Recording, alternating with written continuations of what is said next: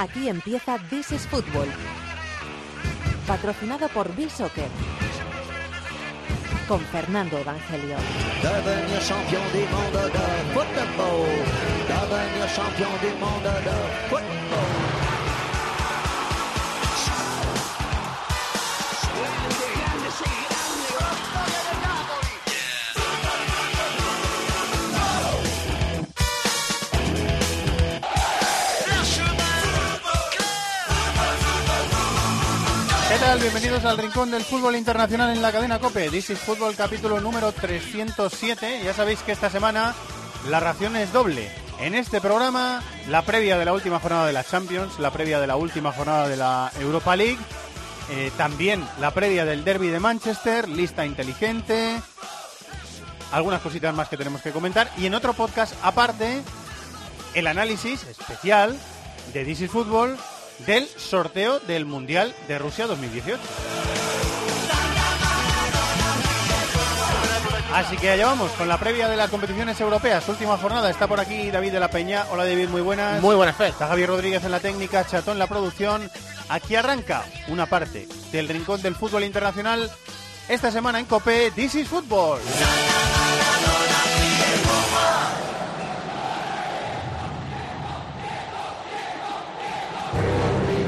Que es tiempo de juego. Partidazo a la vista, algo más. Si eres futbolero, seguro que te apasionan partidos. Son cambios que no afectan para nada lo que es el esqueleto del equipo y el estilo. Tiempo de juego es vibración, es sufrimiento, es diversión. Tiempo de juego es el mejor deporte con Paco González, Manolo Lama, Pepe Domingo Castaño y Maldini. La lista inteligente de This is Football. Con B-Soccer.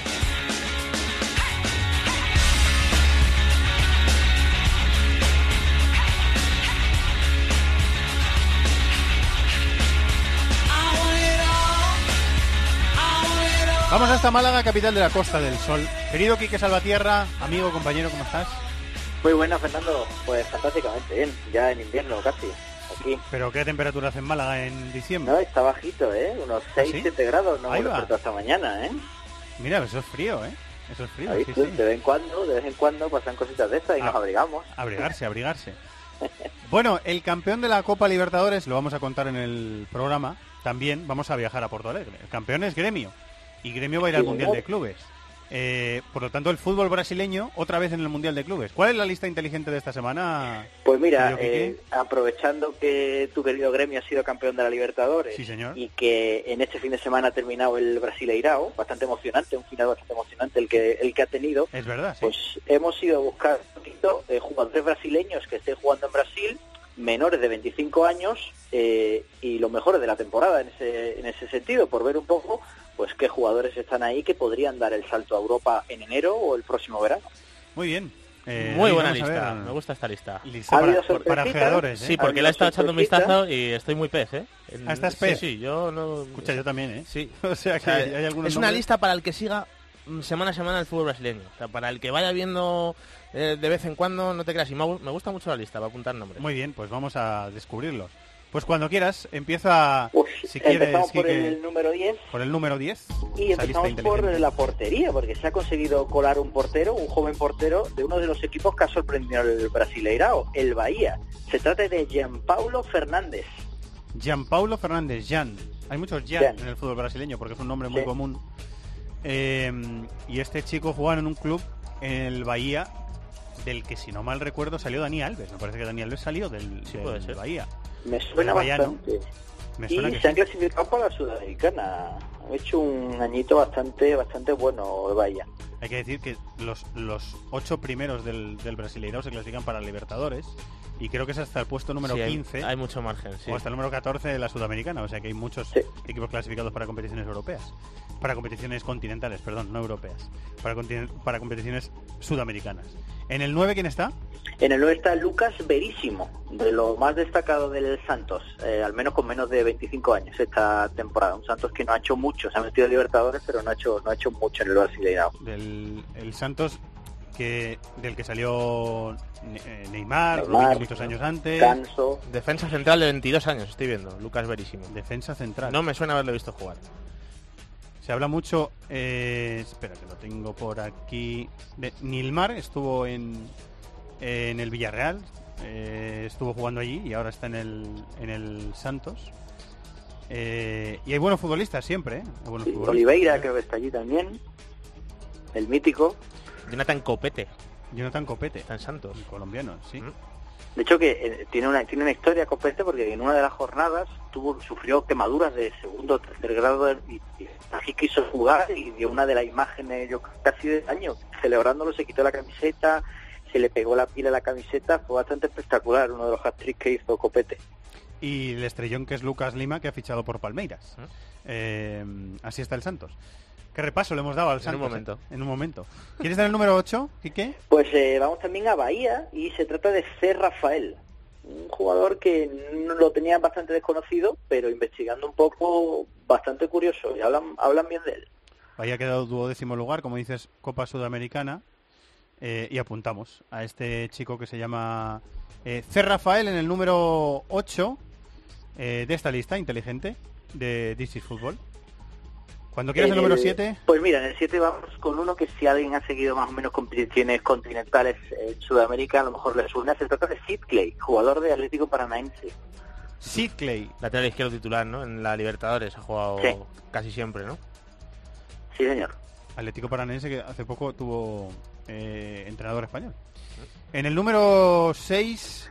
En el número 6, uno de los que yo más conocía y más me gusta, se trata de Maicon, centrocampista de Corinthians, eh, muy jovencito, creo que son 20 años, y con muy buena pinta para verle en Europa no muy tarde. Maicos de Andrade Barberán, medio Sí, que centro, jugó, 20 años. jugó el Sudamericano Sub-20, si no recuerdo mal. Sí, es El verdad, último. es Ahí verdad, en- es muy internacional dinámico, sí, este sí. chico sí me suena. Número 5, Quique. Víctor Luis, de un Botafogo que se quedó sin Libertadores en la última jornada, dependiendo de sí. La estrella solitaria, que se llama a Botafogo, le- se le llamaba Garrincha también así. Lateral izquierdo, Víctor Luis Chuab Zamblauskas, tiene un apellido de, Lituano ahí, ¿no? de inmigrante, sí, lituano, Sí. polaco, hay, mucha, hay Sí, de- descendencia polaca Mm. en partes de Brasil, o sea que puede ser. Eh, muy bien, pues lo ap- apuntamos. Víctor Luis de Botafogo en el número 5. ¿Quién está en el número Fíjate la, la cantidad de defensas que están saliendo en la lista. Sí, ¿eh? aquí hay otro, ¿eh? Aquí viene otro, yo creo que de lo poco rescatable de Sao Paulo esta temporada, Rodrigo Cayo, que ya ha sonado bastante para Europa. Rodrigo Sí, Cayo, internacional absoluto. internacional absoluto. No habitual, pero sí que es uno de los jugadores que... Central, medio centro a veces también. No sé si con la selección incluso jugó alguna vez de medio centro. Que sí que a veces le lleva a Tite. que yo creo que este chico es el que ha pasado reconocimiento médico y no lo pasó con el Atlético y ¿Cierto? reconocimiento médico Sí, con el Valencia sí, sí, y es este tampoco lo pasó. Exactamente, es este. Este chico, Sí, sí, sí. Rodrigo Algo Cayo. de rodilla, puede ser, ¿no? En el Me número parece. 4, sí, tenía un problema médico que no le permitió pasar las pruebas ni con el Valencia ni con el Atlético de Madrid. Sigue triunfando en Brasil. Número 3, Pues uno que puede que veamos muy prontito en España se trata de Guillermo Arana, del Corinthians. sí, a punto de firmar por el Sevilla, si es que no está firmado ya, ¿no? Otro lateral está- izquierdo. Laterales izquierdo es que salen muchos, ¿eh? En Brasil, Sí, laterales sí, izquierdos. Sí. Roberto Carlos que- hizo una gran labor, ¿no? Sí. Guillermo Arana, que no era el titular, pero también me suena que jugó el Sudamericano Sub-20, sí, ¿eh? sí. O ha era- no recuerdo ahora mismo de memoria, igual sí era el titular. El Sudamericano Sub-20 y Mundial Sub-20 sí, sí, creo que también lo Mundial. Sub-20. Eh, el Muy, muy buena pinta en el campeón, ¿eh? el- este Guillermo Arana. Ojo, ojo con los dos que quedan, ¿eh? ¿Quién es el segundo? Estos te gustarán un poco más. Se trata de Ramiro, de Gremio, campeón con la Libertadores. 24 añitos, es centrocampista, juega por dentro o en banda, jugó en banda contra Lanús, banda derecha. Es buen centrocampista también, ¿eh? Buen centrocampista Ramiro. ¿Y quién es el número uno? Pues el número uno es ah, casi uno de los nombres, ¿no? De la final de la Libertadores, del Brasileirao, se trata de Luan, el delantero de Gremio. Sí, señor, Luan. Luego, vaya golazo, metió, le metió a Lanús en el partido de vuelta. Luego vamos a hablar de él, ¿eh? Que luego vamos a Porto Alegre. Oye, ¿por qué no está Arturo en esta lista? Pues es- eso nos hemos preguntado yo y unos cuantos amigos. También hemos echado de menos a un hombre, lo mismo suena, se trata de Bruno, de Chapecoense, un jovencito que también está apuntando buenas buenas maneras, pero lo de Artur eh, se explica en que eh, tiene muy poquitos partidos a nivel a nivel profesional eh, y hemos intentado buscar en su rendimiento y en su rendimiento de esta temporada sí ha estado muy cerca del, del top 10, se ha quedado precisamente en el número en el número 12 de esta de esta temporada. Muy bien, pues eh, completita y muy brasileña. Nos ha quedado la lista. Para guardar esta lista. Para guardar, ¿eh? Sí. Para ir Sí, yo me he mirando- metido unos cuantos en favoritos. ¿eh? Sí, sí, sí. Algún secretario técnico nos, nos, nos hará caso, ¿eh? Bueno, ellos ya lo conocen perfectamente. Los conocerá, o sea que sí. Seguro que Ya ya los tienen pasaremos mal lo- listos. cómo va el tema de los porcentajes, ¿no? Esto- Sí, señor, sí, señor. Muy bien, Quique, pues muchas gracias, ¿eh? Muchísimas gracias a Hasta vosotros. la semana que Fernando. viene, amigo. Hasta otra. Vamos a la Champions.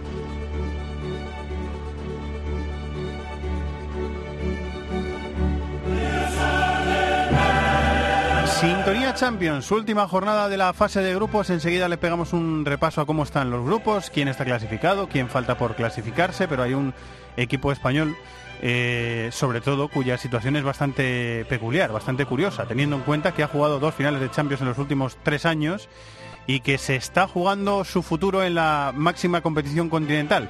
Si va a continuar en la Champions, si va a caer a la Europa League.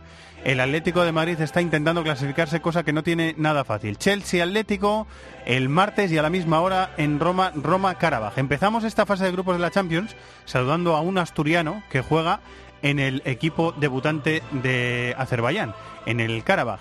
Eh, Michel, Miguel Marcos Madera. Hola Miguel, muy buenas, ¿cómo estás? Hola, muy buenas. ¿Qué Muy tal, bien. ¿Qué tal, hombre? ¿Todo bien?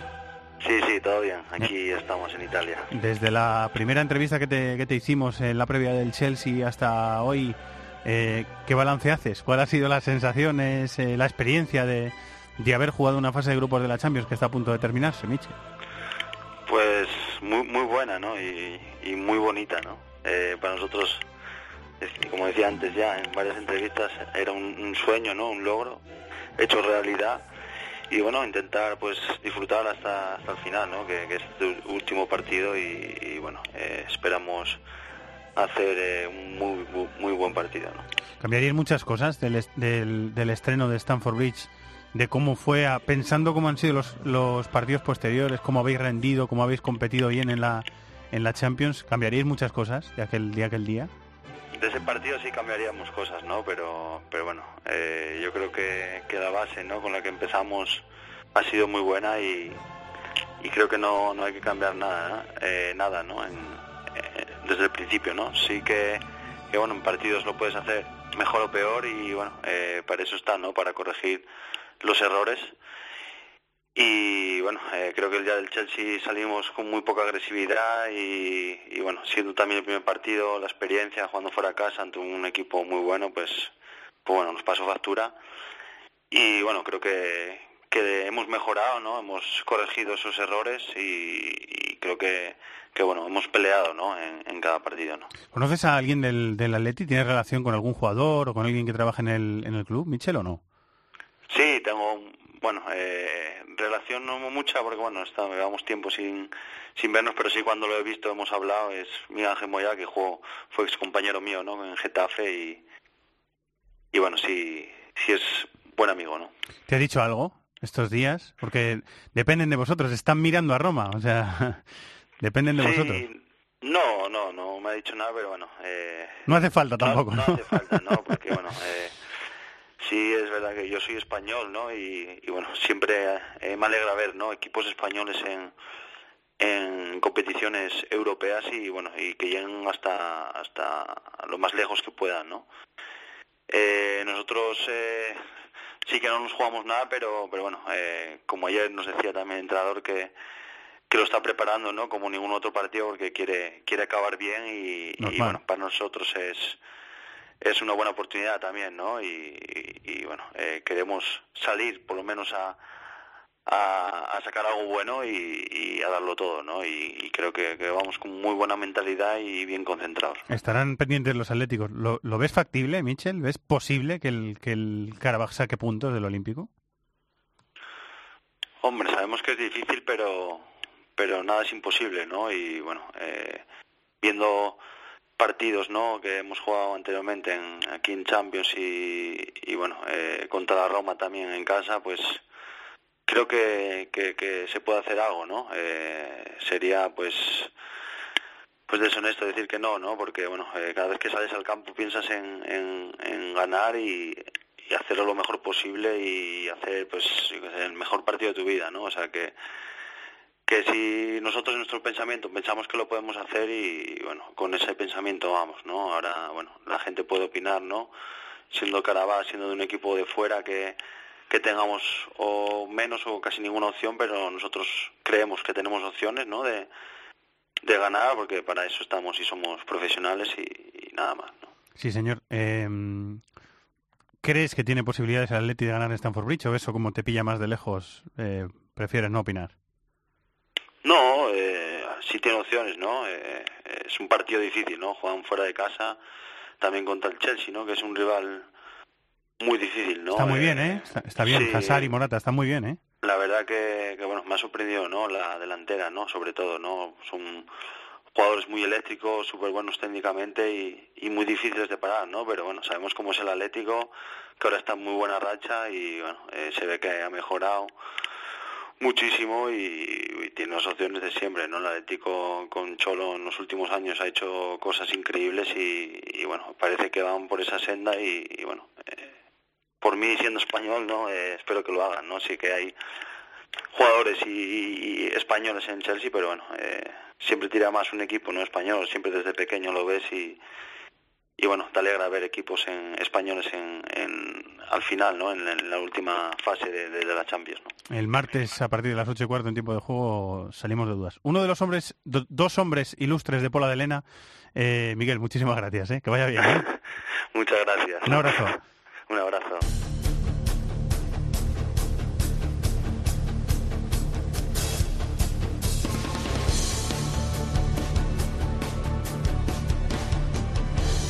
Pasión por el fútbol internacional. This is Fútbol en COPE.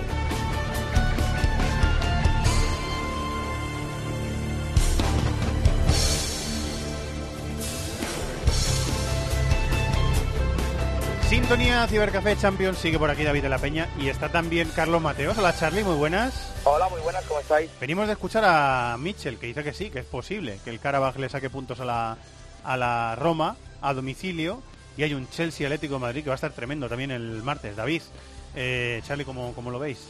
Yo creo que es posible, pero es poco probable, ¿no? O sea, si la Roma no pasa siguiente ronda, dependiendo de sí misma en casa, eh, es para, bueno, para darles un escarmiento, ¿no? Opciones siempre hay, porque además el Carabao ya ha demostrado que, que le rascó dos puntos al, al Atlético de Madrid, pero yo creo que es poco probable dadas las circunstancias. A lo mejor en la primera jornada sí que el Carabao se puede sorprender, pero en la sexta, cuando todo se conoce y todo está en juego, a mí me parecería bastante raro. Eh, tenemos eh, problemas con el sonido de Charlie, a ver si eh, te, te, te, localizamos en un punto fijo, Charlie, porque se te escucha como si te estuvieras moviendo mucho. David, lo que quieras decir. Bueno, yo estoy de acuerdo con Carlos. Evidentemente sería una sorpresa muy grande que el Karabaj, a pesar de sacar eh, dos puntos contra el Atlético de Madrid, eh, arranque, algo de, la, de, de, Roma, ¿no? Porque al final te estás jugando todo, la Roma está en una dinámica positiva a pesar de perder contra el Athletic y inmediatamente posterior empatar contra el Genoa, pero la Roma es mejor, viene en una dinámica positiva desde hace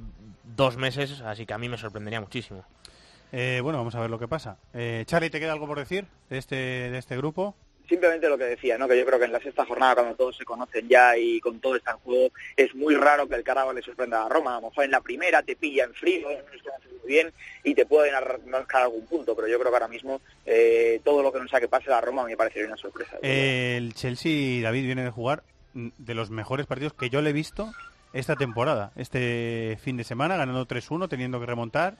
Y sí. a, a, mí me, me gustó contra el contra el Newcastle. Newcastle de Benítez y me gustó, me gustó mucho. ¿eh? Hay que también, estoy de acuerdo, ¿eh? a nivel de fluidez estuvo muy bien el equipo. Eh, lo, lo, que pasa es que yo creo que el contexto le favoreció porque marcó el Newcastle pronto. Además Benítez planteó un partido muy defensivo, jugó un 5-4-1 el Newcastle.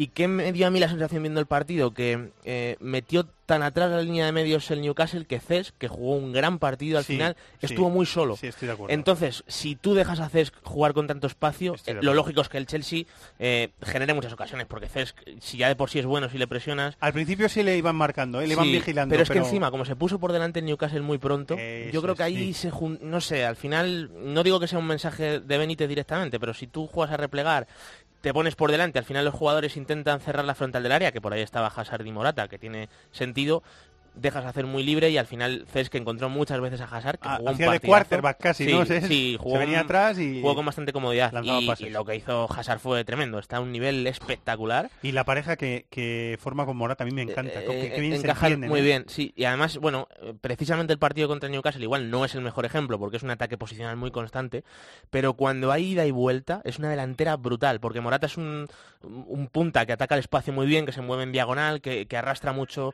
las defensas, que encima está mostrando un buen juego de espaldas, o sea que a Sí. a Hazard le viene de maravilla. Que quieres apoyar está bien, que quieres meter un pase en profundidad está bien. Uno prolonga y el otro va. Claro, que, que Morata arrastra una marca y Hazard quiere atacar el espacio, que lo hemos visto Sí, hacer muchas veces en esa señor. posición de segunda punta, lo está haciendo y a mí estoy muy de acuerdo. Creo que es una delantera muy complementaria. Bueno, es eh, bonita jornada ¿eh? en el grupo C, el martes, Roma, Carabaj y Chelsea Atlético de Madrid.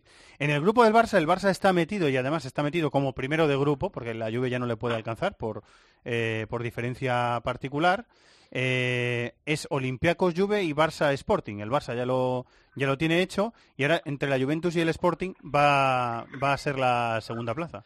Así que, ¿qué, qué, pensáis? ¿Qué puede pasar ahí? Bueno, ahí, si no me equivoco, hay una posibilidad de que de que la- el Barça se- se quede fuera, que es no, porque el Sporting, perdón, el Sporting tiene siete puntos. No, no he Exacto, dicho no, nada, no, nada, no nada, hay- me he no hay- equivocado. no hay posibilidad. Y Sí, además puede está como perder- primero, ¿eh? Perdón, puede- eh, claro, porque le ha ganado la Juve. Pues bueno, Juve, evidentemente yo creo que tiene la Juve todo en su mano, no sobre todo porque hemos visto a un, a un Olympiacos que, que está dando demasiadas facilidades. Y además hay que decir otra cosa, la Juve viene a ganarle al Nápoles, que evidentemente es un subidón de adrenalina tremendo para la Juve, porque claro, eh, al final te estás jugando el Scudetto contra el equipo que parecía más fuerte de Italia, y yo creo que le ganó con solvencia, con un partido defensivo, pero con solvencia. Buena victoria, sí. Y además vi a un muy buen Higuaín. O sea, siempre le estaba cuesta... motiva- estaba motivado. Y aparte, le- le- pero a nivel físico me refiero, porque siempre le cuesta a principio de temporada... Yo sinceramente me da la sensación, sin tener ni idea a nivel de información, de que no es el típico profesional que en vacaciones eh, Se cuida mucho, a rajatabla, sí, sí. como puede haber otros, y le cuesta un poquito pillar el punto, pero le vi el otro día... ya lo tiene el punto, Yo ¿no? le vi muy dominante el otro día, y claro, eso evidentemente para la Juve es una noticia fantástica. Charlie, ¿cómo lo ves? Bueno, para mí favorita la, la Juve, es verdad que bueno, tiene que hacer un papel bueno, aseado en, en Atenas y mirar lo que pasa en el, en el Camp Nou. El, Sporting, bueno, al final es un equipo que el año pasado planteó un buen partido en el, en el Santiago Bernabéu, eh, el Camp Nou también es un buen escenario, tiene que salir a ganar porque no le queda otra, o sea que igual puede sorprender al, al Barcelona, ¿no? Yo creo que el Barcelona evidentemente es favorito por muchas cosas, pero bueno, el Barcelona que, que ya es primero seguro y que, y que a lo mejor no tiene que estar pendiente de la, de la Liga de Campeones, pues igual, bueno, el, Sporting Lisboa le puede dar una, Sporting de Portugal en este caso le puede dar una sorpresa, pero más allá de eso yo creo que va a depender de la Juventus, yo creo que la Juventus, eh, sabiendo lo que se juega, también va, va a llevarse ese partido Ha hecho en, buena en Atenas. Champions el Sporting de, de Jorge Jesús. ¿eh? A mí me ha gustado Sí, ese lo, equipo en la lo Champions. suele hacer bien. O sea, es, es un equipo que está bien construido, que además para el fútbol de Europa está bien, porque es un equipo rocoso cuando no tiene la pelota, pero claro, luego tiene mucha verticalidad cuando roba el balón, tiene atacantes rápidos. Acuña y Sí, Gelson son sí, muy Gelson buenos. es un jugador que yo creo que no va a tardar nada en salir de Y Portugal. un buen rematador como es Vaz 2, Sí, que al final dos. también le viene bien a... Un delantero de otro perfil como Dumbia, que al final puede jugar a dos cosas distintas. Me contaron hace bien. poco que, que- que cree el Sporting que va a sacar más de 70 millones por Gelson. Me parece una cantidad muy elevada, pero Es elevada, Tal como pero está el mercado claro, igual, ¿eh? yo creo que tiene mucha mucha hay tanta inflación, ¿no? A mí hombre, me, me parece mucho dinero. A mí también. Si lo comparas con los jugadores que han salido este verano por ese precio, ¿no? Que al final son Bernardo Silva, Morata, jugadores de ese perfil. Eh, lo que yo tengo claro es que Gelson Martins, para un jugador, para un equipo Premier, que al final es un jugador muy rápido y, y en un estilo de transiciones y demás, es un jugador que puede rendir de maravilla. Bueno, jornada del martes Grupo A, eh, Manchester United 12 puntos, lo tiene hecho el equipo de Mourinho, tiene que perder por 7 goles, me parece, con el Sí. CSK. Eh, CSK y Sí, Basilia con, 9. Con De Gea a este nivel parece Y- y- complicado. parece- Pues mira, bien apuntado. Es que es una 14 buena- paradas, ¿eh? Por, por apuntar que, que alguien, aunque sea, si no lo ha visto, que se vea los highlights para el partido del Arsenal, porque hace dos o tres. Que, que se vea el partido entero si tiene tiempo. Si tiene tiempo, sí, pero si no lo tiene, que se busque los highlights. Porque Que es una- un escándalo, un escándalo. Eh, United 12 puntos, eh, Basilea y CSK 9 y Benfica 0. Es United CSK y Benfica Basilea. El, eh, el Basilea tiene que hacer algo más de lo que haga el CSK en Old Trafford. O sea que se la están jugando. ¿Cómo lo veis? Bueno, Bueno, yo creo que, eh, perdona, David, yo creo que el, que el United, yo creo que va a plantar cara, no sé qué pasará luego. Y en el caso del, del Basilea, a mí me cuesta pensar eh, que ah, más allá de que, de que evidentemente el Benfica ya está eliminado con cero puntos, de que el Benfica no vaya a plantar cara por dos cosas. Primero, porque irte, irte eliminado con cero puntos Sí, la fase de la Liga. Campeones es muy humillante. Sí. Y luego porque en el partido de ida te metieron un 5-0 en el Basilea, un partido donde además te dejaron desmontado. Entonces yo creo que aunque solo sea por orgullo, el Benfica va a dar algo de guerra. La duda es cuánta va a dar el United en el partido contra el CSKA. Ha brillado en esta Champions Oberlin, 20 añitos en el Basilea, que ha metido goles y ha acabado siendo titular. Sí, es uno de los equipos revelación del- de esta primera fase, yo creo Sin que sin duda. duda. vamos. Eh, bueno, pues vamos a terminar el martes. Grupo B. Bayern PSG eh, se van a jugar la primera plaza del grupo porque los dos están clasificados. Sí. Eh, y Celtic eh, Anderlecht que se juega en la Europa League porque hay una opción. El Anderlecht no ha, no ha puntuado, pero claro, creo que tendría que ganar, me parece que 4-0 el Anderlecht contra el Celtic. O sea que lo normal es que el Celtic Sí. sea tercero y vamos a ver quién es primero. Eh, que tiene que ganar también por 4-0, 3-0, ¿no? Sí, 4-0. 4-0. Bueno, o sea, ganó 3-0 el PSG en la ida. O sea, lo lógico es que el Bayern eh, sea segundo, pero eh, vamos a ver. O sea, el Bayern al final es un equipo que en esas circunstancias, en casa, eh, se puede ir arriba con todo. Además, jugó un buen partido este fin de semana el Bayern. ¿eh? Yo, me- gustó bastante. Hubo, bueno, eh, alguna polémica. Hubo un gol de Lewandowski que se anuló con el VAR y no está claro que estuviesen fuera de juego. Que bueno, que es algo que sigue... Para mí era Sí, gol legal. A mí, a mí me pareció que era gol legal, pero bueno, luego han salido unas repeticiones muy justito en todo caso. En cualquier caso, le ganó 3-1 al Hannover y vi un buen Bayern, ¿eh? vi un Bayern ahí muy productivo, un buen James otra vez muy liberado, Coman que está jugando muy bien y el PSG viene de perder su primer partido de la temporada contra el recién ascendido En- Estrasburgo. en Estrasburgo, Dejó sí. Emery en el banquillo a Cavani. Yo creo que eh, pensando en los fantasmas del Camp Nou diciendo a ver si me van a remontar el, el 3-0 y quiero, quiero asegurar la primera plaza. Pero bueno, a lo que voy, eh, el Bayern llega en dinámica positiva y el PSG no es que llegue en dinámica negativa, pero, No tan viene, positiva, pero viene ¿no? de perder contra el Estrasburgo. Eh, Charlie. ¿cómo lo ves tú? al PSG esa primera derrota, ¿no? Eh, Con estos equipos grandes que dominan tanto su liga suelen pasar estas cosas, que en los partidos donde a priori la primera derrota tienen que llegar, que es contra los equipos de arriba y demás, tienen ese plus competitivo que se lo suelen llevar, y a lo mejor un Estrasburgo, un equipo recién ascendido en su casa, te, te sorprende y, te- y se lleva la victoria, ¿no? Yo creo que evidentemente no hay que hacer saltar las alarmas, yo creo que más allá del miedo escénico de Nou, que no me parece cosa menor que lo, que lo decía David, no debe haber demasiadas preocupaciones por el Paris Saint Germain y hombre, lo lógico es que sean capaces de defender ese, ese 3-0 ante un Bayern que es verdad que está dando mucha mejor imagen con Henkes que la que daba con, con Ancelotti. Y en el otro partido, pues bueno, también un poco de lo mismo, ¿no? Muy bien se le tiene que dar al Anderlecht o muy mal se le tiene que dar al Celtic para que los belgas se metan en la, en la Europa League. Jornada del miércoles, desde las 8 y cuarto también en tiempo de juego. Grupo H, grupo del Madrid. El Real Madrid ya está metido como segundo y el Tottenham ya está metido como primero. Real Madrid-Dortmund, Tottenham-Apoel.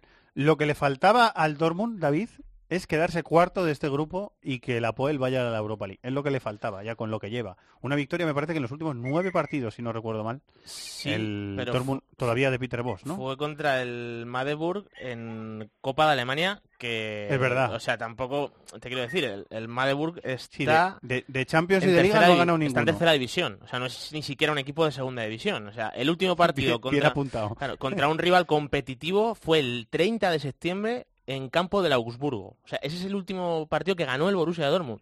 Luego han Contra un rival de, de su nivel, por sí, decirlo sí, así. Sí, Y bueno, hace dos semanas le remontaron un 4-0 encima al Schalke 0-4, que es su máximo rival, ¿no? Con respeto del Bayern, que es otro tipo de rivalidad, pero a nivel local y Sí, de sí, sí, sentimiento es el gran rival encima. O sea que, bueno, hombre, a mí me extrañaría, pero no sé, Charlie, todo puede pasar. O sea, el... Vamos pa- a ya ha pasado, de Claro, hecho. el Tottenham es primero. El Tottenham no está bien tampoco, ¿eh? El Tottenham No, no está bien, no está está bien, no está en- bien. jugando... Para mí está en el peor momento de la Dos temporada. empates y dos derrotas en los últimos cuatro partidos Sí, de liga. Y además no está dando buenas sensaciones. O Sí. sea que. Y luego, hombre, el Madrid, encima, que viene de empatar en San Mamés, que tiene muchísimas dudas.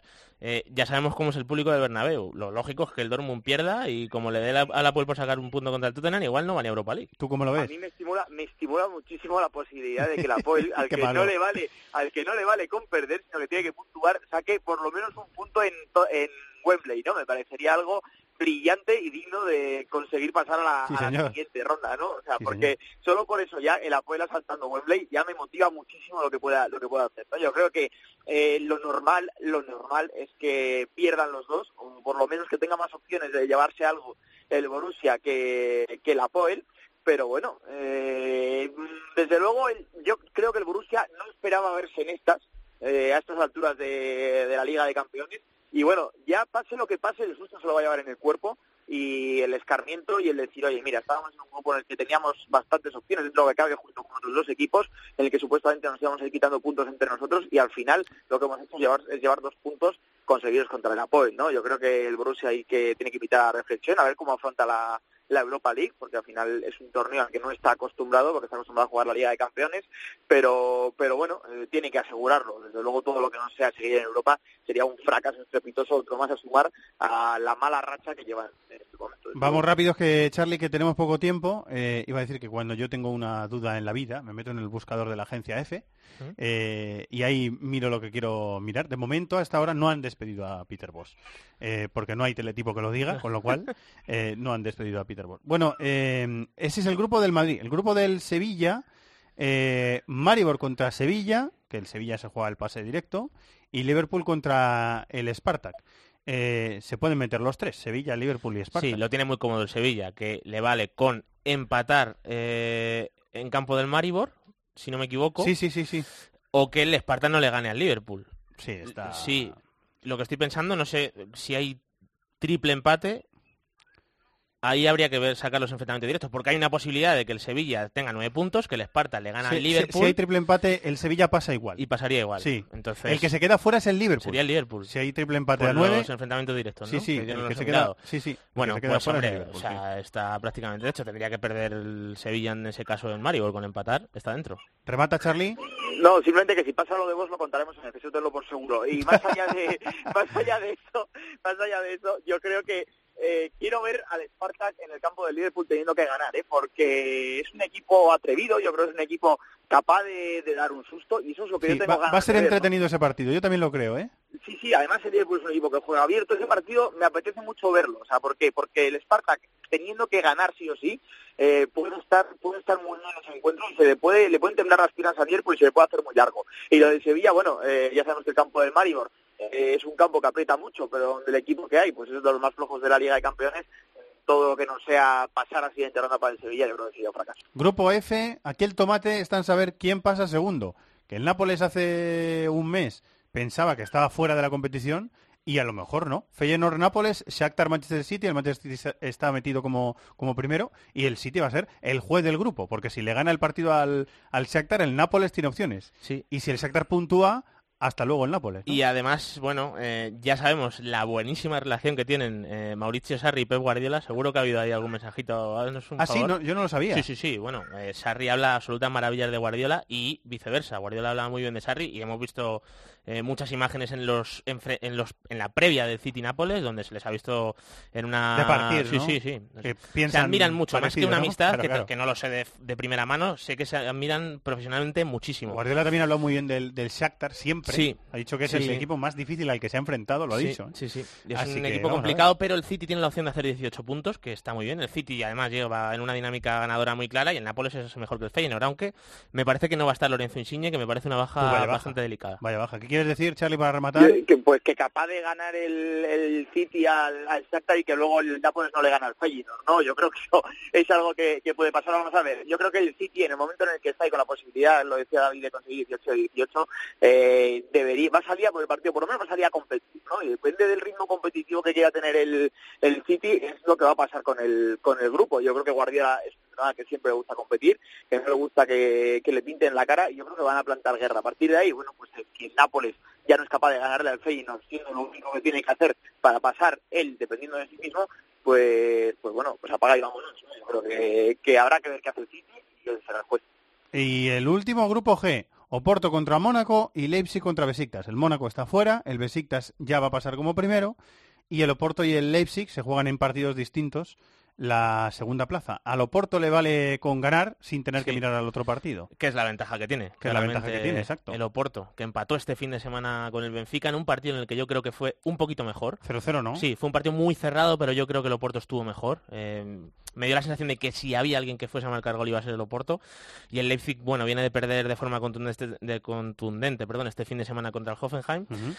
Así que bueno, esa ventaja que tiene el Oporto, teniendo en cuenta que el Mónaco está eliminado, yo creo que debería de ser suficiente, pero está abierto, ¿eh? 4-0 fue el Sí. Hoffenheim Leipzig. Sí. Lo que quiera rematar, Charlie, y nos vamos, venga. Lo mismo, el grupo muy abierto, yo creo que tanto Porto como Leipzig, cualquiera que pase no me va a sorprender, es verdad que el Oporto sale en mejor posición por eso de que depende de sí mismo, pero yo creo que cualquier tropiezo lo puede aprovechar perfectamente el Leipzig, porque bueno, al final juega contra un Besiktas que no se juega nada y que es primero de grupo, ¿no? Eh, yo creo que de lo más apretado y de lo más interesante que va a haber en la jornada de Muy bien, pues lo viviremos. Martes 8 y cuarto, miércoles 8 y cuarto en tiempo de juego en la antena de COPE con todo el equipo de tiempo de juego. Muchas gracias, Charlie. Gracias a vosotros, un abrazo. Esta semana, aparte de resolverse la Champions, enseguida, ¿eh? en unos minutos estamos con la resolución de la Europa League, también vamos a tener a final de semana un pedazo de derby en Inglaterra.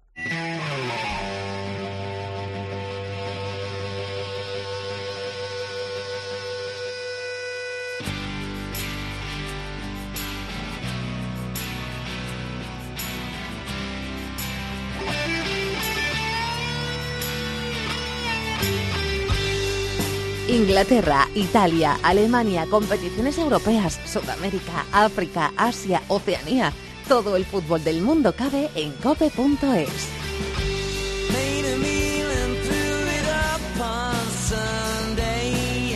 Ciudad de Manchester, Dani Kill. Hola Dani, muy buenas, ¿cómo estás?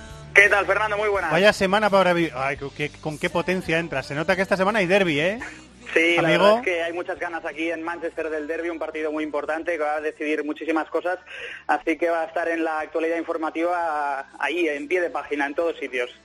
Eh, en todos los sitios, en los informativos, en los periódicos, en las webs. ¿Qué, qué, qué palpito hay, Dani? Antes de preguntarte por, por cosas específicas, vamos a escuchar a un protagonista también. Eh, ¿qué, qué palpito hay en la, en la ciudad? De que va a ser un partido grande, pero hay, hay favorito que se comenta. Bueno, favorito tendría que ser el City, que evidentemente lleva 20 victorias eh, consecutivas, pero claro, juega en Old Trafford, juega en, el- en casa del United. Mourinho está concienciado de que este partido es muy importante porque por ahí pasan las oportunidades del United de atraparles, de, reabrir otra vez el campeonato y de poder competir de tú a tú en esta, en esta liga. Si el City gana se pone a 11 puntos y la liga prácticamente quedaría no sentenciada, pero ya muy encarrilada para el equipo de Pep Guardiola. Sí, señor. Eh, le, le costó al City ganar los últimos dos partidos de, de liga, ¿eh? entre semana No, y el los, fin de los semana. últimos tres, porque Los al últimos tres, correcto. también le ganó con un gol de Sterling al final. Los últimos tres, es verdad, sí, sí. Le, le ha costado, Sí, ¿eh? y- sí, son números de récord de este, de este City, eh, que eso sí, además de fútbol, como decís, eh, ahora juega con la épica propia de clubes eh, históricamente grandes, porque ha ganado sus últimos cuatro partidos, tres de Liga y uno de Champions, en los instantes eh, finales, sí, también ante el Feyenoord, y ayer a Guardiola le preguntaron si su equipo tiene cosas del Fergie Time, de aquel United de Ferguson que ganaba en el último suspiro, Sí. Eh, dijo Guardiola que era un orgullo, si es así, y después en zona mixta eh, pudimos hablar literalmente a la carrera con Nicolás Otamendi, autor del primer gol ante el West Ham, que en 20 metros nos respondió a estas preguntas. Estamos en la zona mixta con Nico Tamendi. Nico, ¿qué tal? Muy buenas. Hola, ¿qué tal? 20 victorias consecutivas. ¿Cuál es el techo de este equipo? No, seguir eh, partido a partido, que es lo importante, la, la mentalidad nuestra. Entonces esperemos seguir de esta manera. ¿no? La semana que viene el derby de Manchester. ¿Qué expectativas tienes? Eh, nada, es, eh, son tres puntos importantes para seguir en lo más alto de la tabla. Trataremos de, hacer eh, nuestro juego y tener un buen funcionamiento como equipo para, para poder obtener la victoria. Es un derby, pero la, la mentalidad nuestra es la misma en tratar de conseguir los tres puntos. Ganar en Old Trafford es dejar prácticamente sentenciada la Premier. Eh, Es un partido en donde, eh, como te digo, es importante para seguir en lo más alto y trataremos de, obtener eso. Dani, ¿cómo es eh, marcar al marcador del Manchester City? Es muy difícil. Pues es difícil, sí, porque fíjate que tardó... ¿qué te Casi se te yo? va, ¿eh? Casi se te va, ¿eh? Sí, sí, no, no, pero te digo literalmente, estuve una hora esperando en zona mixta a ver si por casualidad salía el Kun Agüero Silva, es decir, prácticamente un imposible, y finalmente en el último minuto salió Otamendi, le cacé como pude, pero ya te digo, le dije, oye, pero párate aquí un minuto, y me dijo, no, no, que me tengo que ir, y nada, las tres preguntas fueron en ese camino entre que salió de la zona mixta en dirección hacia el parking. Contra el West Ham de David Moyes, que se defendió muy bien durante buena parte del partido. eh, Guardiola puso a Delf de medio centro, a Danilo de lateral izquierdo, y luego después del descanso lo cambió para meter a Gabri- Gabriel Jesús y dos puntas, Sí, ¿no? y dijo algo muy interesante en rueda de prensa después. Dijo que bueno, que es difícil que es más habitual que diga esto, que es difícil jugar contra rivales que se repliegan mucho, pero que el partido contra el West Ham le había hecho aprender una cosa y que siempre es bueno aprender eh, y, y que era la primera vez que jugaba con dos laterales y con dos delanteros y que para este tipo de partidos es una lección que le puede venir muy bien de cara al futuro. Centros y rematadores, Sí. ¿no? Algo que hacía mucho en el Bayern, ¿no? Es que en la, en la- sí, lo que pasa es que yo creo que eso era más buscado y, y a, a partir de, de cerrar mucho más el centro con, con Álava y Lam haciendo de interiores y aquí en este caso es que había dos extremos, dos laterales muy abiertos y de doble pivote eh, jugaron eh, Kevin De Bruyne y David Silva, Sí, sí, la segunda parte. Sí, es verdad. Lo que pasa que hay que decir que es que el planteamiento de Mois fue, eh, lo del Ferrajazo. autobús se quedó corto, o sea, es que jugó un 5-4-1 con Cuyate de volante derecho, que Sí, es un sí. medio centro defensivo que jugado a veces de central. Sí, o sea, es verdad, es verdad. Fue muy defensivo y claro, Guardiola vio que prácticamente no había despliegues del West Ham y, y fue con todo en la segunda parte y lo remontó. Y el United, Dani, eh, llega al partido, al derby, haciéndole una estatua a De Gea, que eh, hizo 14 Sí. paradas en el partido contra el Newcastle, que es igualar un récord en la, en la Premier, 14 paradas en un mismo partido. Y, noticia importante, sin Pogba, ¿no?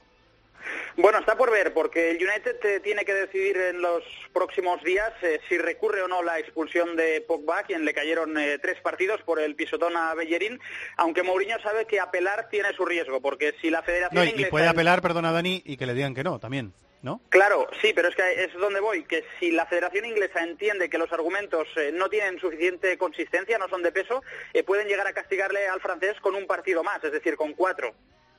Eh, bueno, vamos a ver lo que, lo que pasa, David. A ver, yo, si no ¿Qué vas a decir, juega...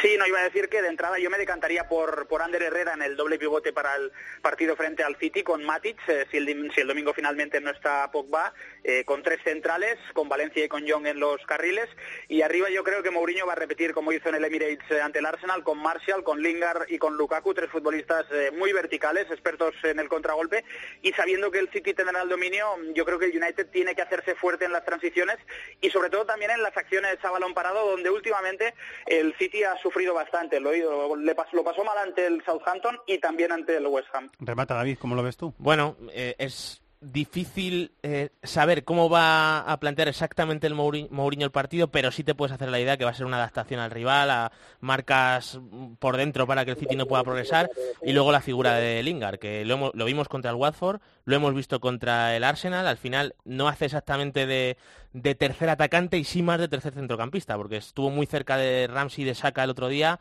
y está siendo una pieza importante. Así que yo también me imagino a, a Lingard, probablemente Martial y Lukaku arriba, ah, aunque tampoco me extrañaría que refuerce con uno más el mediocampo, que quizá puede ser el propio Lingard, que ya digo que está... Lo único que como Lingard le está utilizando, yo le estoy viendo defender en los últimos dos partidos, en lugar de estar a la altura de Martial, está defendiendo a la altura de Pogba, que igual entra Ander Herrera, vamos a ver quién, quién juega por el francés, igual mantiene el 11 y hace que Lingard sea el tercer centrocampista, como pasó el otro día en el Emirates. Muy bien, vamos a verlo. Luego nos recuerda Chato a qué hora es y eh, cuándo lo podemos vivir. Ese gran derby eh, de Manchester en Old Trafford. Dani, que lo disfrutes. Muchas gracias. Hasta luego. Un abrazo. Vamos a Sudamérica.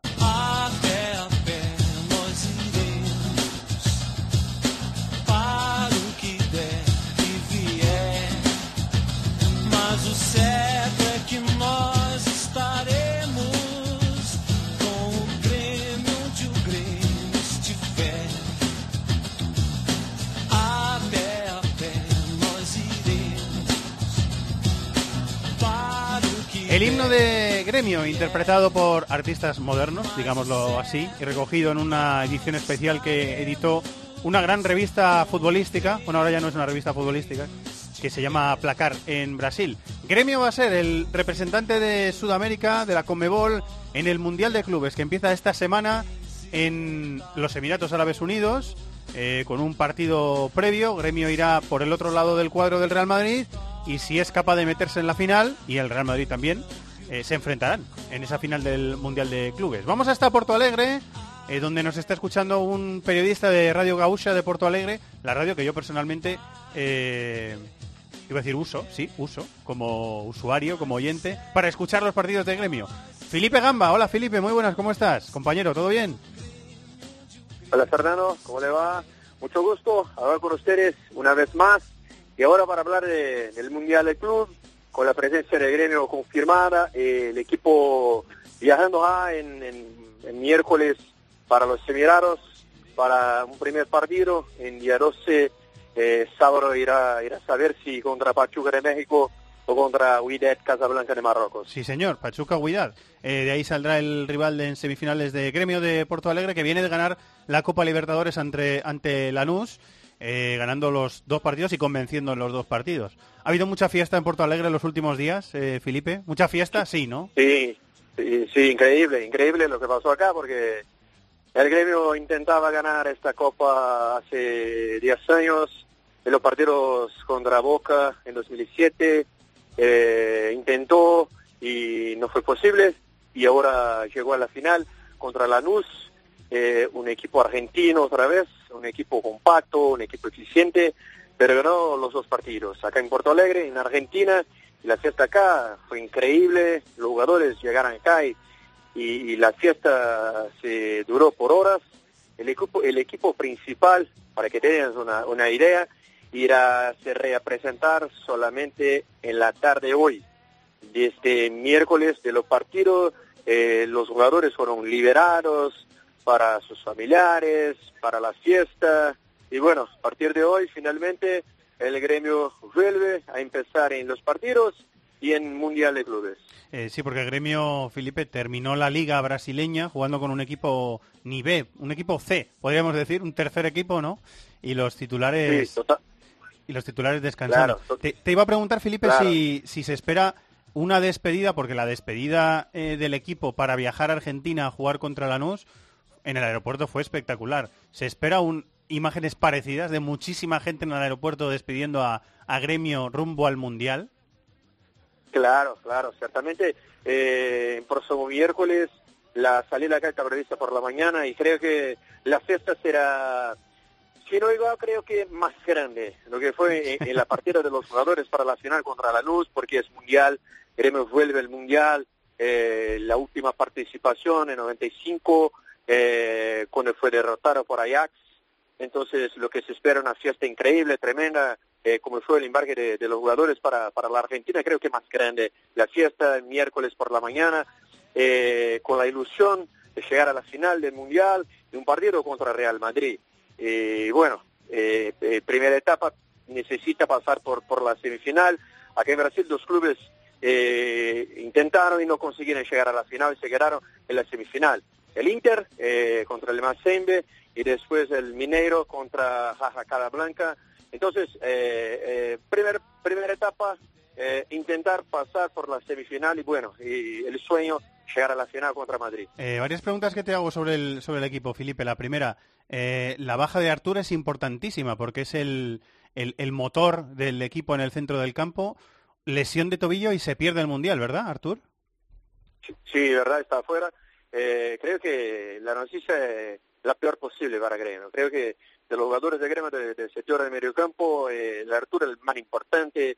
Es un jugador que, bueno, eh, interesa el Barça porque es un tipo raro. Es un jugador que, que, que hace que nosotros recordamos de Iniesta porque tiene el control de la pelota increíble y todas las jugadas de gremio se pasan por Artur.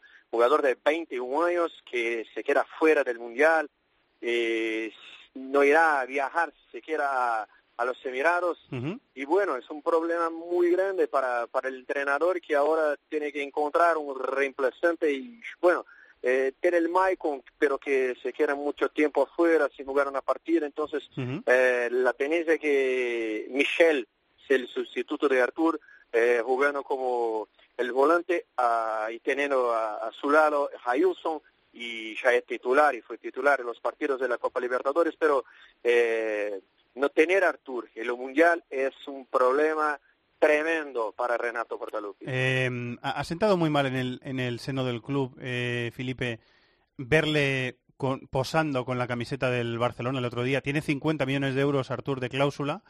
Eh, ha sentado muy mal en el club verle con esa, en esa foto con, con la camiseta del Barça.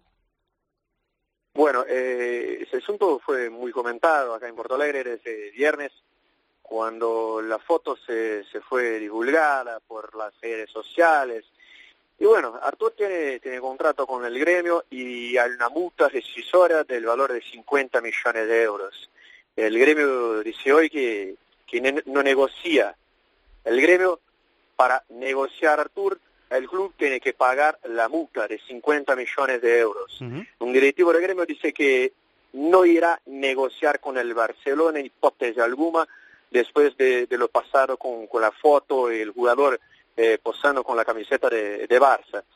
Pero negocios son negocios y el gremio está contundente en, la, en su postura de que si, si quiere Artur tiene que pagar los 50 millones de euros, si no, no hay negocio, no hay negocio, pero eh, un malestar se fue causado por, por la foto, por el fato de jugador tiene, tiene colocado la camiseta, le dijeron que era algo privado, pero bueno, eh, inmediatamente tomó cuenta de las redes sociales, el jugador, claro, el jugador ayer emitió un comunicado en su cuenta personal, en Instagram, y dijo que jamás en su carrera eh, cree que va a dejar el gremio por las puertas de los fundos, que quiere salir como un grande por todo el apoyo que el club dio en su carrera. Bueno, es un problema que tiene el gremio, pero es, un, pero es un jugador muy valorizado, muy valorado, y creo que el gremio, si, si quiere de facto negociar por los 50 millones de euros, hay que aguardar por una propuesta que yo creo que hasta el momento no llegó el presidente. Eh, ¿Va a demandar eh, gremio al Barça ante la FIFA o no va a llegar a tanto, tú crees, Felipe? Bueno, yo creo que, que en cuanto el Mundial está, está en disputa, el gremio no, no va a negociar, pero creo que si, si el Barça llega acá con los 50 millones de euros, bueno, ahí hay negocio, no hay, no hay lo que hacer. Claro, tiene que tener el acuerdo de, de, Barça con Artur, pero si Barça le paga a gremio, le, mm, le acuerda con Artur, eh, jugadores de Barcelona. Entonces, no hay lo que hacer. Pero se dice acá también que, que París eh, está mirando a Artur, que otros equipos están mirando a Artur, porque como ganó la Copa Libertadores es un jugador que está en evidencia, entonces normal todo eso, las especulaciones y que puede jugar en Barça, en París, pero por ahora se queda en gremio y si no llega la propuesta se va a cumplir su contrato. Eh, la última, Felipe, la otra estrella, la otra gran estrella del, eh, del equipo es eh, Luan. Luan acaba de renovar, 20 millones de, de, cláusula, podría salir también. ¿Cómo llega Luan, que va a ser la gran estrella de gremio en el Mundial? ¿Cómo llega la cita mundialista? Sí, ese es el gran jugador de gremio, el principal jugador de gremio, Luan, jugador de selección, que en los partidos contra la Luz en Argentina fue fundamental, hizo un golazo, el segundo de gremio, Luan, y creo que, que con Luan eh, están las esperanzas de gremio de, ganar el Mundial, de ir adelante en el Mundial. Eh, hoy es un jugador imprescindible en el esquema de Renato. No hay eh, en Brasil jugadores eh, que tengan la característica de Luan. Es posible incluir que, hoy Luan sea, sea escogido elegido como el mejor jugador del campeonato brasileño. Está disputando con Shaw de Corinthians el puesto de lo mejor de la temporada. Entonces, es un jugador muy valorado, así como Artur, pero para el esquema, por su característica ofensiva, eh, gambetea con mucha agilidad, es un jugador imprescindible, fundamental en el gremio en ese mundial. Seguiremos pendientes de Gremio de Porto Alegre, que es el equipo, mi equipo, tengo que decir porque es así, eh, es el equipo que ha ganado la Libertadores eh, y va a disputar el Mundial de Clubes desde esta semana en, en, Abu Dhabi, en los Emiratos Árabes. Felipe Gamba, compañero de Radio Gausha, muchísimas gracias. ¿eh? Fernando, gracias por el contacto, suerte a todos. Bueno, pues este miércoles va a empezar esa cita, el Mundial eh, de Clubes en Abu Dhabi con ese partido previo entre Al Hilal, el, equipo eh, anfitrión, el equipo de, ganador de la Liga de, los Emiratos Árabes Unidos, que es el representante local. Con ese partido va a empezar el Mundial de Clubes y el Real Madrid tendrá que esperar a ver su rival eh, en el partido que será el miércoles de la semana que viene. El Mundial de Clubes del que seguiremos hablando la semana que viene en This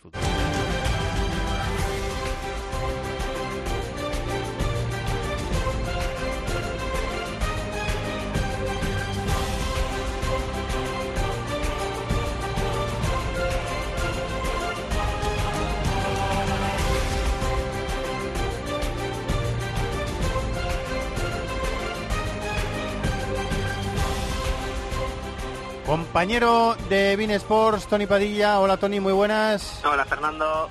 ¿Cómo estamos? ¿Todo bien? Muy bien, sí, perfecto. Todo en orden. Sales en Minesport, sales en Gol, hablas en This is Fútbol. En muchos sitios. eh, estás eh, dirigiendo la redacción de deportes del diario Ara. Estás De en todo. Metido hasta las trancas también. ¿verdad que sí? Y, y- y por el medio intento tener vida social. Que no- resumen que- de mi vida. Que no será fácil, ¿no, amigo? No será Bueno, fácil. lo llevamos... Bueno, lo llevamos Lo llevamos, lo no llevamos, lo llevamos. A ver si tú y yo nos vemos algún día también. Que Eso sí que estaría bien. es algo que Eso tenemos estaría bien. Tenemos, tenemos una relación casi virtual. Sí, señor. Y sin el casi. Relación virtual.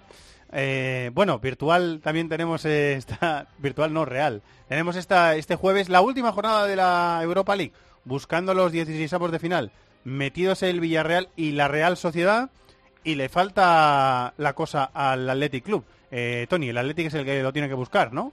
Correcto, sí, eh, visita el campo del, del Zoria Luhansk, el equipo ucraniano que fue capaz de, pegar el zarpazo y dar la sorpresa en San Mamés en, en el eh, primer partido como local del equipo del Cuco Figanda. Recordemos que, que Luhansk es una de esas ciudades en el este de Ucrania, en esa zona afectada por el conflicto bélico de, de- de- del Donbass y por tanto hace unos cuantos años que el Zoria no puede jugar ahí, el mismo caso que tiene Shakhtar Donetsk, que por tanto está jugando sus partidos como local en Lviv y es ahí hasta donde va a volar con mucho frío el, el equipo el equipo vizcaíno mm, con mejores sensaciones después del empate en Liga contra el Real Madrid porque venía de lo del Formentera sabiendo que con un empate se, se mete, ¿no? Con un empate sumaría nueve puntos, el Zoria ya no podía no lo podía atrapar y el Hertha de Berlín ya está eliminado. Incluso hay una opción de que el equipo vasco sea capaz de ser primero de grupo. Debería ganar y con Östersunds, el sorprendente Östersunds, pinchará en el campo del, de un Hertha de Berlín que ya está eliminado. Por tanto, se ha simplificado un poquito el escenario en un grupo que hubo un momento que era un auténtico gal- galimatías, porque no hace tanto recordemos que parecían casi a la, eliminados Athletic Club y Hertha de Berlín, que eran los equipos de las ligas más potentes, la Liga Española, la Liga Alemana, en un grupo en que los otros eh, invitados venían de Suecia y de Ucrania. Es un, grupo muy sorprendente, pero parece que ese triunfo en la última jornada contra el Hertha de Berlín de alguna forma aclara las cosas, pero bueno, eh, esta, esta remontada puede acabar truncada si no consigue ganar, empatar en el campo del Foria. Bueno, pues eh, con el empatito le podría valer al Athletic, incluso ganando puede ser eh, primero de grupo. En cuanto al eh, Villarreal y la Real Sociedad, que ya hemos dicho que están eh, metidos, Tony, el Villarreal está incluso eh, primero de grupo. Sí, Eh, sí, es- no se juega nada, porque ya le tiene ganado el- el- la diferencia de goles, el, el particular es con Slavia de Praga, Ajá. entonces el Villarreal volvió de Astana con, con los deberes hechos, el equipo de, de Javi Calleja, que viajó de forma consecutiva a dos partidos complicados, como era en el partido en, en- en Praga, precisamente contra el Slavia, y luego ese viaje tan largo y tan frío en el campo del Astana, ganó los dos partidos y por tanto no se juega nada contra un Maccabi de Tel Aviv, último de grupo, muy decepcionante, solamente un punto. Aquí el interés es quién se pone segundo, entre Slavia de Praga y, Astana, que juegan además un, un duelo directo, que es un partido muy bonito, que se va a jugar en, en Praga, el Slavia sería segundo si consigue empatar, pero no se juega nada. El, el Villarreal entiendo que será un partido eh, de ver a muchos jugadores del Villarreal B, algunos de estos jugadores que Calleja ya entrenó cuando estuvo precisamente en el filial del equipo amarillo y que ya, le ha ido- ya les ha ido dando bola en muchos muchos partidos. Por tanto, eh, aquí no se juega nada a diferencia de la Real Sociedad de, Eusebio Sacristán. partidazo ese, ¿eh? Este sí que es un partido muy bonito, ¿no? Seguro que sí que estáis de acuerdo con- conmigo en un grupo en que ya está decidido que se clasifican tanto Zenit de San Petersburgo como Real Sociedad, están ya eliminados el, el, el y el Rosenborg, pero en caso de ganar, el equipo de Churiordín acabaría como primero de grupo, que tiene su importancia, es cierto que luego en Europa League te caen los equipos terceros en grupos de Champions y eso lo complica un poquito todo, pero a nivel sobre todo de prestigio y, y de mejorar sensaciones después de una semana muy compleja dentro del equipo donostiarra por la eliminación contra un equipo de segunda B como es el con remontada en Anoeta y luego otra derrota en Liga en el Wanda Metropolitano. Por tanto, a ver si consigue ganar un Zenit que es un equipo difícil de entender, porque tú analizas la plantilla, el cuerpo técnico, el presupuesto y estamos hablando de un favorito a ganar incluso la competición, pero el Zenit tiene ese mal que en ocasiones afecta a equipos rusos, que es que eh, mezclan mucha potencia con, con derrotas casi inexplicables. Y le está pasando al, al Zenit, que se ha complicado muchísimo la liga, el equipo de Roberto Mancini, una serie de derrotas. La última, esta jornada ganó, ganó en casa 2 a 1, pero venía de perder uno de los clásicos contra el Spartak de Moscú. Y ahora mismo los equipos moscovitas le están molestando mucho al, al Zenit, el Lokomotiv líder, y también por ahí metidos el, el CSKA, el Spartak. Así que veremos qué versión tiene el equipo ruso, aunque tiene muchísimo fondo de armario de plantilla el entrenador italiano. Eh, hay equipos como el Milan, como el Arsenal, eh, como el Olympique de Lyon de Mariano Díaz, que se está inflando a meter goles, que ya están metidos. La Atalanta también, que está en ese grupo de Lyon, están metidos. Y luego hay otros equipos, como el, he visto que el Marsella, eh, por ejemplo, que se la están jugando. El eh, Lokomotiv también está por ahí. eh, Hay un partido muy bonito entre el Estrella Roja y el Colonia que se están jugando a pasar. Están los dos empatados Ah, con bueno. seis puntos. Gru- grupo H es el grupo del Arsenal. Sí.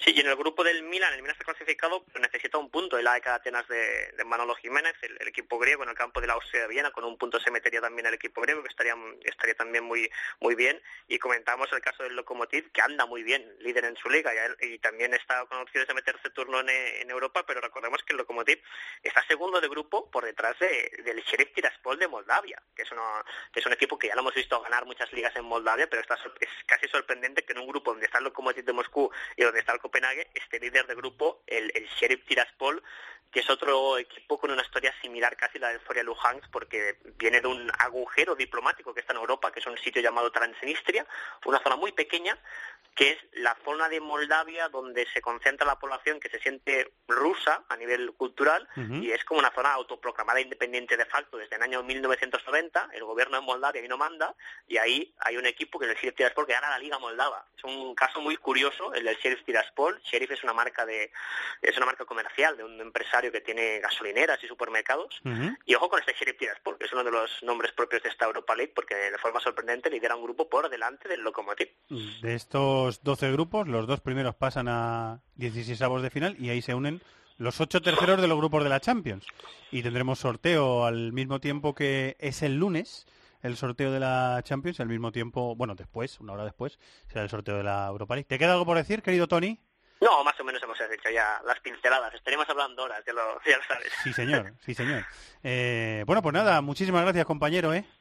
Estamos en contacto. Un abrazo. Siempre es un placer. Un abrazo muy grande. Chao. Señor Chato, productor de este programa, hola. Hola, señor Fernando Evangelio. Le director. digo hola ahora y le, le diré hola en un rato otra vez. Mira qué bien. Porque Hola, hola. ya sabes que tenemos... hola, hola, correcto. Muy Pepe Porque ya, Domingo. ya sabes que tenemos eh, doble sesión, dos Ojo. podcasts, ¿eh?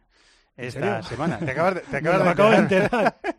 Te- no, no, Yo- me consta me- que no te acabas de me iba, enterar. me iba para casa ahora en Me cuanto consta que no te acabas de enterar que tenemos que Claro que sí, grabar otro. Ahí Ahora estaremos. podcast con Champions y Europa League. No tenemos secciones, no tenemos las crónicas de Roberto Pablo que volverán la semana que Mm. viene y por eso no hemos podido comentar, por ejemplo, lo que hizo el portero del Benevento este fin de semana. El ¿Viste golazo. lo que hizo el portero del El Benevento? golazo. Lo vi y lo escuché. Una pedazo de narración en Bain eh, contando ese gol en el minuto que era, 95, ¿no, David? 95. sí, El sí. último. Alberto Brignelli, ex portero del Leganés. Estuvo en el Leganés este Anda, chico. leche, eso Sí, no lo sabía. Pues eh, iba ganando el Milan 1-2 en el debut de Gatuso como entrenador.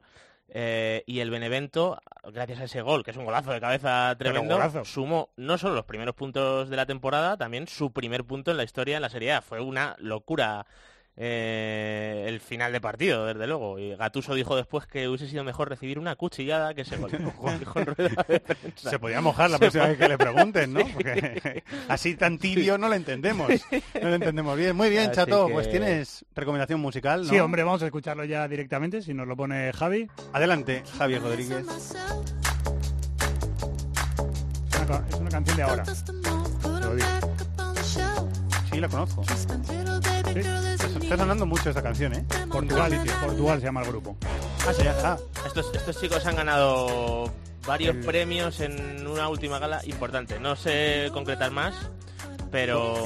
Sí. Sí, sí, sí. Pues sí. es una que la he escuchado hoy cuando venía para la radio, es de esos días que voy escuchando la radio y me, ha Me gusta, gustado la- me gusta. ¿Sí? Sí, me gusta este tema. Mira qué bien. Dice Javier Rodríguez que han ganado una Eurocopa recientemente. Iba a hacer yo esa broma y he dicho, la voy a, la voy a, me voy a callar porque puede quedar muy tonto. Pero sí, pero... pero- Portugal de Man bueno. se llaman. Es que el nombre completo del grupo es Portugal de Man, yo creo. A ver si no me equivoco. Ya, bueno. Perfecto. Si queréis voy comentando mientras vais, vais buscando. Sí, por favor. Sí, por favor. Eh, como ya hemos dicho, Premier Jornada 16, dos partidazos hay este fin de semana. El domingo a las 3 y cuarto el Liverpool-Everton, que hemos dicho ya, y a las 5 y media sobre todo el Manchester United.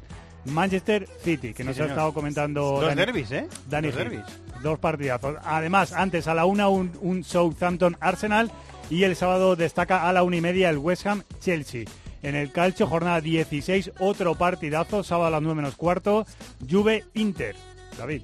Juve Inter. No, tremendo partidazo, partidazo, tremendo partidazo. Además, el domingo a las 12 y media, Kievo-Roma, a las 3, Nápoles-Fiore, a las 9 menos cuarto, Milán-Bolonia, el lunes a las 9 de la noche, Lazio-Torino. En la Bundesliga, jornada número 15, el sábado a las 3 y media destacan Borussia Dortmund-Werder Bremen, Leipzig-Mainz y Eintracht Bayer de Múnich. A las 6 y media te destaco el Borussia Mönchengladbach Schalke 04. Y en Francia, jornada 16, el sábado a las 5, París Saint-Germain Lille, a las 8, Mónaco Trua, el domingo a las 3, Amiens Olympique de Lyon y a las 9, Olympique de Marsella San Etienne. Sacaremos más tarde el, el podcast la semana que viene para el partido de la Lazio, ¿no, Chato?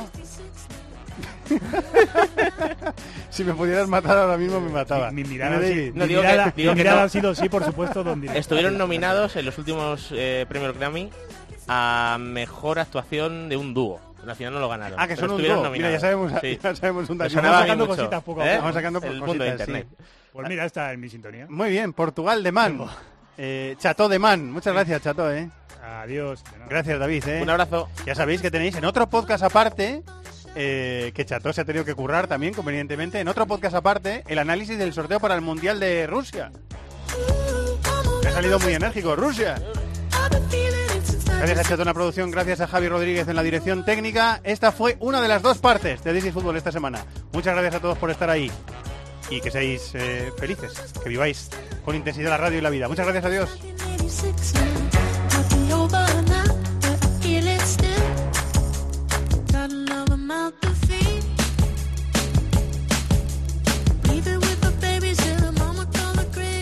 En el correo electrónico thisisfutbol.cope.es, en Facebook nuestra página thisisfootballcope y en Twitter arroba futbolcope.